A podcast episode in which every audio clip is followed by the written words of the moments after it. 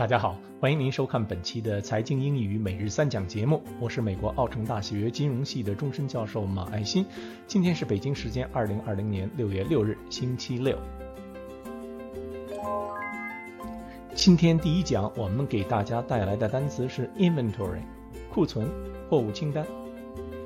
Inventory 的意思就是库存货物清单的意思。需要注意的是呢，并不仅仅是存放在仓库里的货品才会被称作是 inventory。公司所拥有的所有的财物，包括无形的财物，都可以是 inventory 的一部分。比如 inventory of patents，专利的清单。好，我们来看例句。The auto dealership keeps a large inventory of used cars and trucks.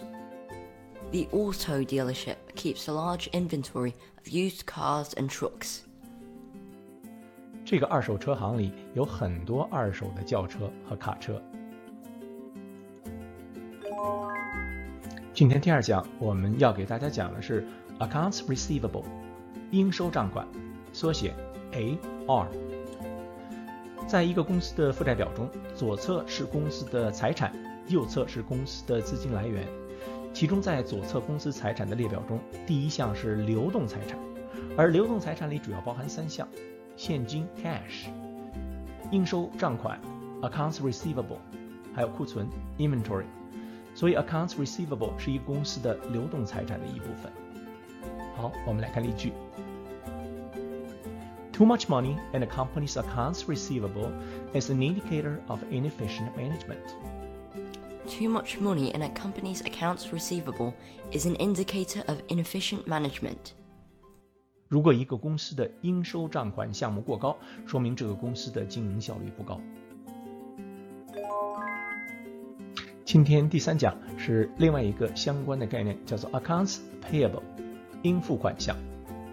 在公司的负债表中，右侧是公司的资金来源，也可以称作是债务列表，英文全称是 liabilities and shareholders equity。这其中的第一项就是流动负债。而应付款项 accounts payable 就是流动负债的一部分。我们来看例句：A company's accounts payable is part of its spontaneous liabilities. A company's accounts payable is part of its spontaneous liabilities. 一个公司的应付款项是该公司自发性负债项目的一部分。好，我们来看今天的实例。